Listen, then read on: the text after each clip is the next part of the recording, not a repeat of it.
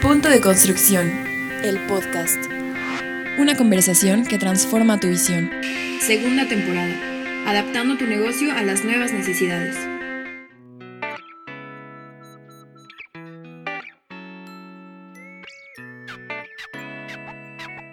Bienvenidos a todos. Mi nombre es Celia Navarrete, yo soy director de Exposia. Aquí estamos nuevamente en un capítulo más de este podcast, El Punto de Construcción.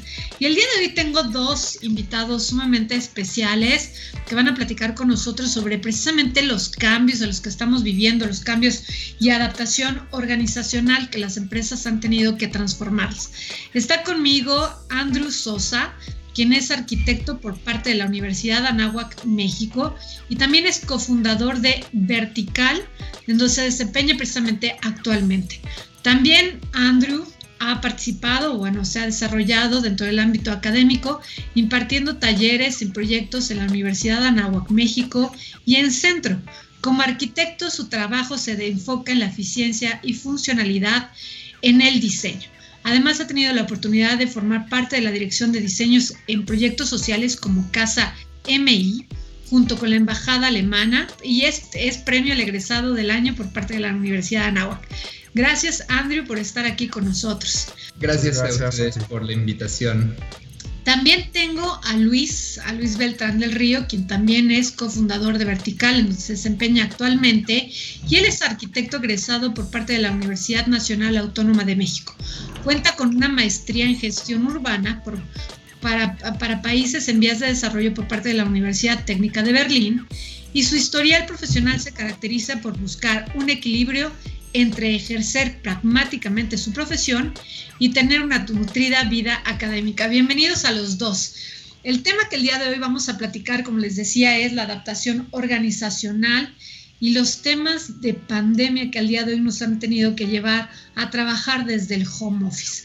Creo que es un tema interesante. Ya en algunos otros eh, capítulos o ocasiones hemos estado hablando de cómo se están transformando los diseños, cómo nos hemos tenido que ir a trabajar ahora al tema del famoso home office, pero no hemos hablado de cómo los equipos de trabajo se tienen que transformar o cuáles son los pasos en los que se han venido transformando para no verse impactados, sobre todo en el diseño de proyectos, para que no se vean impactados en la elaboración de nuevas ideas. Entonces aquí me gustaría muchísimo obtener cuáles son sus puntos de, de vista y no sé si Andrew o Luis quiera empezar. Con mucho gusto los escuchamos un poco platicar que sí, en efecto ha sido una catarsis y una montaña rusa para arriba y para abajo de cómo irnos acomodando como oficina. Eh, la verdad es que hemos corrido con la suerte de que desde que empezó la pandemia la oficina nunca ha trabajado, eh, han seguido saliendo proyectos y demás, y esto nos ha hecho que justo tengamos que crecer y de crecer como oficina, y después que curiosamente ha sido el lapso de tiempo donde más veces hemos como contratado o eh, se han ido personas de la oficina y han llegado personas nuevas, entonces está muy chistoso porque ¿no? Como lo que menos debería de suceder, ¿no? Como durante esta pandemia de que alguien se va y alguien nuevo llega y cómo empiezas a trabajar con él y demás, nos ha sucedido como en este Inter. Entonces ha sido muy padre porque pues entre nuevos proyectos, trabajar con nuestros ingenieros, trabajar con eh, todo nuestro equipo de trabajo que ya teníamos como tiempo atrás con ellos eh, haciendo otros proyectos y luego trabajar con un nuevo equipo de trabajo, nuevos proyectos y demás, nos ha enseñado como que un poco de todo. Me da muchísimo gusto que por supuesto en esta pandemia ustedes estén obviamente diciendo beneficiados, ¿no? Quiere decir que el trabajo continúa y que nunca han tenido un, un alto en este, en este periodo, diríamos así, ¿no? Sí, la, la verdad es que hemos tenido muy buena suerte en ese sentido, ¿no? Hay, que decirlo como tal. Pero yo, yo creo que además de, de, toda esta sustancia y mezcolanza que acaba de comentar Andrew, añadiría que probablemente el 80% de los proyectos que estamos trabajando ahorita son proyectos que están fuera de la Ciudad de México.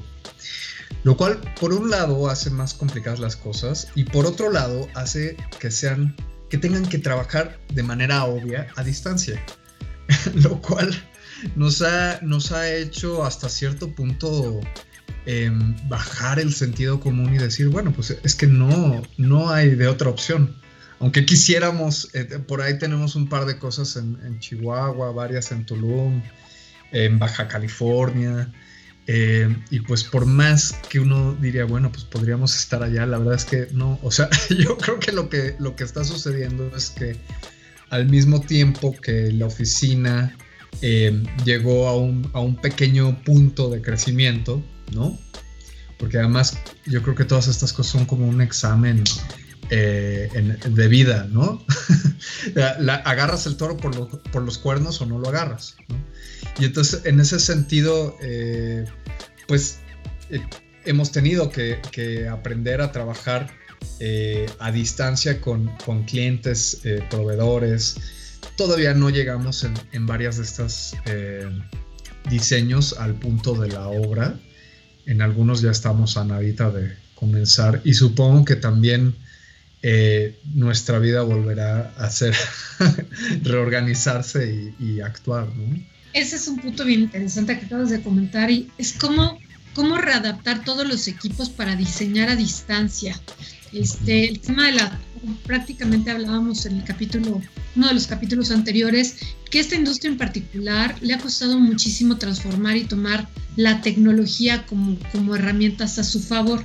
Y me explico, en el área de diseño nos encanta obviamente agarrar este, el cuaderno, este, diseñar las ideas que traemos en mente.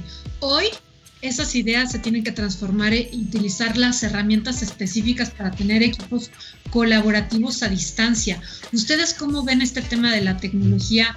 ¿Cómo se diseña a distancia? ¿Cómo se comparte este, las ideas y los proyectos este, de una manera diferente después de este tema de pandemia? Sí, yo creo que eh, tanto para Luis como para mí ha sido como el la plática más recurrente de, ay, extraño mucho es simplemente sentarnos en la oficina, en la sala de juntos, en la sala de juntas, a, hacer lluvia de ideas sobre un proyecto nuevo, ¿no? Y nosotros, como bien decía Luis, somos una eh, oficina muy artesanal.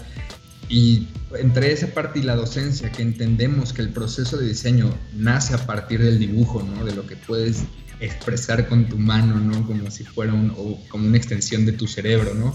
Todos nuestros proyectos salen desde el croquis, ¿no? Y unos evolucionan por medio de la maqueta, maquetas a mano, maquetas de proceso, ¿no?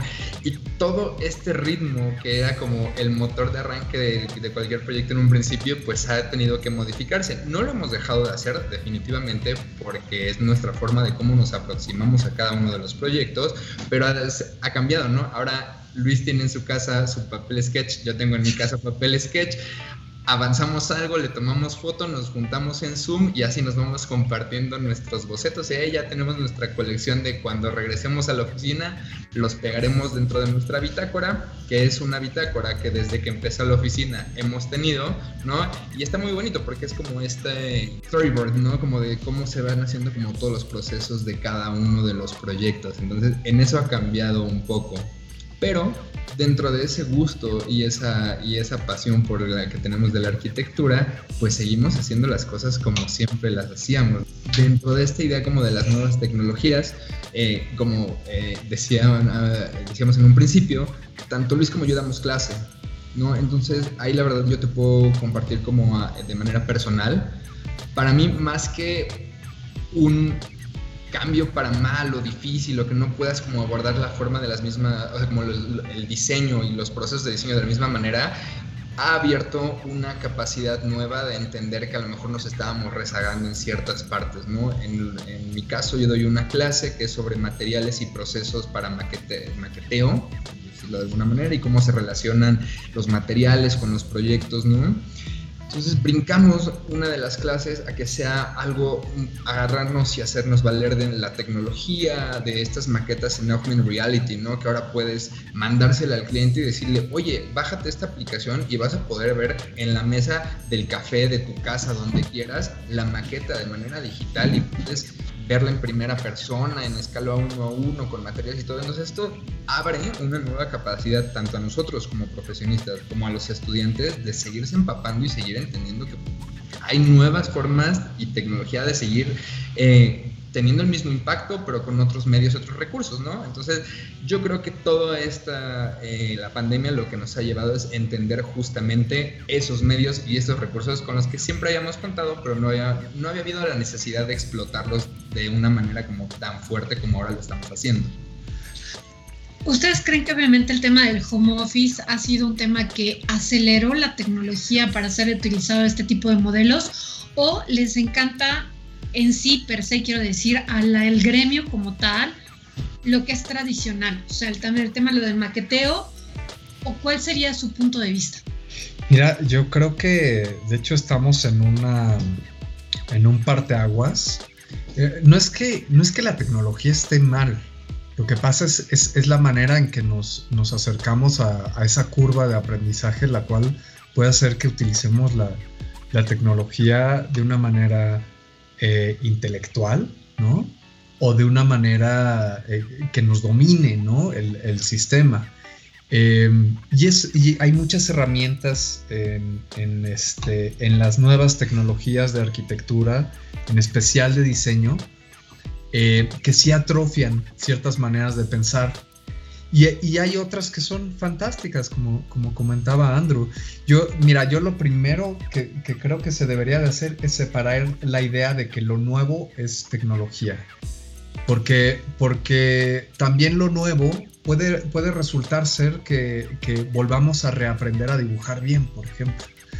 Eh, y, yo lo que veo es que hay muchos, muchos vicios en, nuevas generaciones, en el gremio, que tienen que ver con ciertas deficiencias eh, a nivel educativo, por ejemplo, el dominio de la geometría y demás.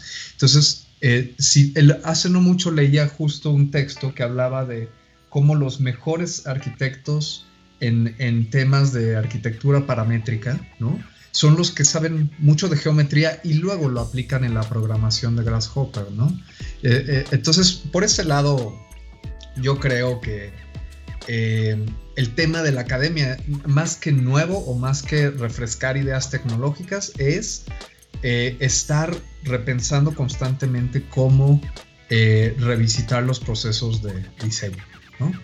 Eh, leía, un, texto de Renzo Piano, que además Renzo Piano, pues todos sabemos que es un arquitecto hipertecnológico e hiperartesanal. Él es un gran ejemplo de, algo entre las dos cosas, ¿no? Y, decía, yo en mis procesos dibujo. Es más, decía sketch, que es bocetear, ¿no? Que es distinto a dibujar. Entonces decía, boceteo. Luego dibujo, ¿no? Técnicamente. Luego eh, hacemos maquetas, escala 1-1 Luego vamos al sitio y regreso a dibujar, ¿sí?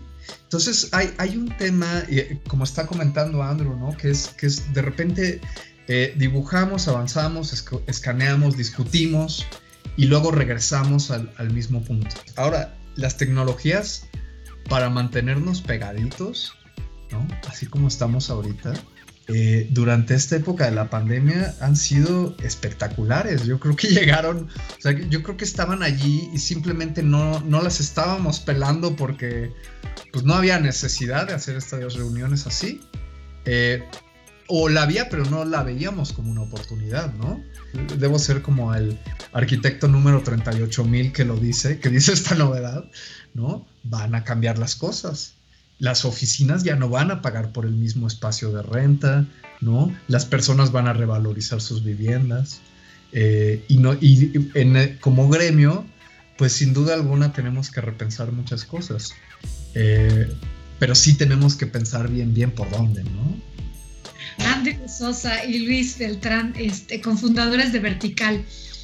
Mi pregunta como para cerrar este, este episodio sería, las herramientas como una o sea, hay que utilizar la tecnología como una herramienta y dónde, dónde está el impacto en la productividad, que creo que obviamente todos estamos buscando hacer más productivos y más eficientes, obviamente, en esta, en esta asignatura. Creo que eh, es qué tan pragmático llegamos a ser con ciertos eh, procesos y, cierta, y, ciertos eh, medios, ¿no? Yo algo que he notado mucho que algunos clientes o algo, parte del equipo abusa, por ejemplo, del Zoom, ¿no? Así de todo lo quieren, todo necesitan una junta, todo necesitan regresar aunque sea 15 minutos para volver a rechecar algo, ¿no? A veces es como, a ver, si tenemos no solo Zoom, sino WhatsApp, donde por un, mensaje y una imagen se puede solucionar, seamos mucho más eficientes y pragmáticos en qué información queremos transmitir. Creo que pasa lo mismo con cualquier software, herramienta y lo que sea si tienes claro qué quieres transmitir en el proyecto, sabrás utilizar una herramienta u otra no pretender que todos los proyectos se tienen que resolver con un gran render de venta, ¿no? Habrá proyectos que con un render muy rápido, en puro eh, monocromo, ¿no? Para explicar a algún cliente, va a funcionar y creo que en eso radica mucho la eficiencia, desde mi perspectiva.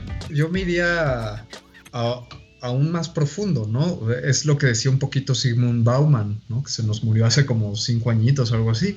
Él hablaba de los tiempos líquidos y precisamente lo nuevo es, es ponerle un alto a esa, a esa obsesión con la productividad, ¿no? Y aprender a, pensar las cosas con una cadencia eh, más ajustada, ¿no? Dejar que las cosas tengan su propia voz, escuchar los silencios también. Creo el estar en casa de repente permite hacer esas cosas. Y creo que también el, no llevar eh, las cosas a un nivel de neurosis y, disfrutar los procesos de diseño eh, también puede ser algo que empiece a cambiar. Yo escuchaba hace no mucho al, presidente de PepsiCo diciendo que, disfrutaba mucho que ahora de repente cocinaba con sus hijos. son cosas que, que, en el mejor de los casos, porque es imposible hacerle al Nostradamus, ¿no? pero en el mejor de los casos tendrían que cambiar eh, nuestra manera de dirigirnos y a lo mejor, eh, a lo mejor esa obsesión por la productividad eh, se puede ver un poquito taimada o, domada, ¿no? Por más calidad, quizás, este, o, por disfrutar más los procesos y en todas las partes, porque en realidad la obsesión por la productividad es una pirámide que viene de arriba, de arriba, de arriba, de arriba. ¿no? Entonces, si todos estamos en esta pirámide que se llama pandemia, quizás, quizás el inversionista puede esperar un mes más y el que va a comprar puede esperar dos meses más, ¿no? Y quizás la constructora también puede esperar un mesecito y medio más, ¿no? Y a lo mejor eh, extendemos el tiempo en el que pensamos algo que tiene que durar mucho tiempo, porque además lo que hacemos tiene un impacto, ¿sí? En el mejor de los casos debiera tener un impacto largo, ¿no? Es una metáfora de vida. Entonces, eh, en ese sentido yo creo que eh, atenuar esas cosas yo creo que nos viene muy bien y tomar un ritmo distinto, ¿no? Con esa productividad.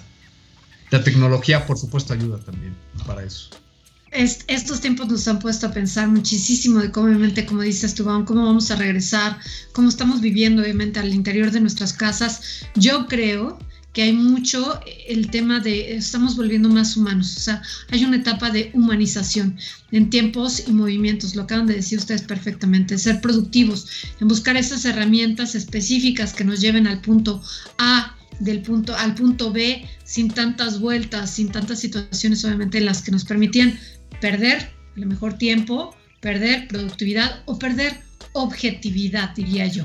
La verdad es que nos dan pie para que, por supuesto, el siguiente capítulo que vamos a estar grabando, que es habla sobre cómo digitalizo mi organización, precisamente para ser mucho más efectivos, pues por supuesto, este, podamos tocar estos temas. Mientras tanto, Andrew Sosa, te agradezco muchísimo los comentarios que nos pudieron obviamente compartir.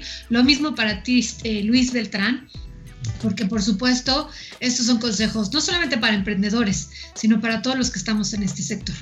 Bien amigos, no quiero despedirme sin invitarlos a que escuchen este capítulo y los demás a través de nuestra plataforma que están hospedados en Conexión Exposiac.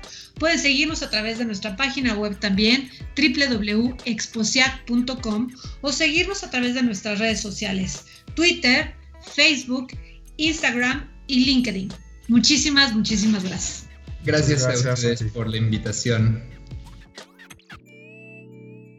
Punto de Construcción, el podcast, disponible en Spotify, Apple Podcast, radioarc.com y conexiones365.com. Punto de Construcción, el podcast, patrocinado por un nuevo Exposiac híbrido. Construcción, arquitectura y diseño. Vive la experiencia de Exposiac Digital del 11 al 15 de octubre y de manera presencial del 13 al 15 de octubre solo en Centro City Banamex, Ciudad de México.